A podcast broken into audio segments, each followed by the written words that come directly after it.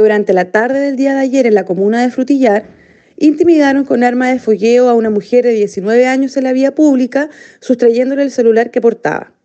Así, luego del trabajo de carabineros, se logró la detención de ambos imputados, en donde incluso en dicho procedimiento uno de ellos apuntó con el arma de fogueo al funcionario policial.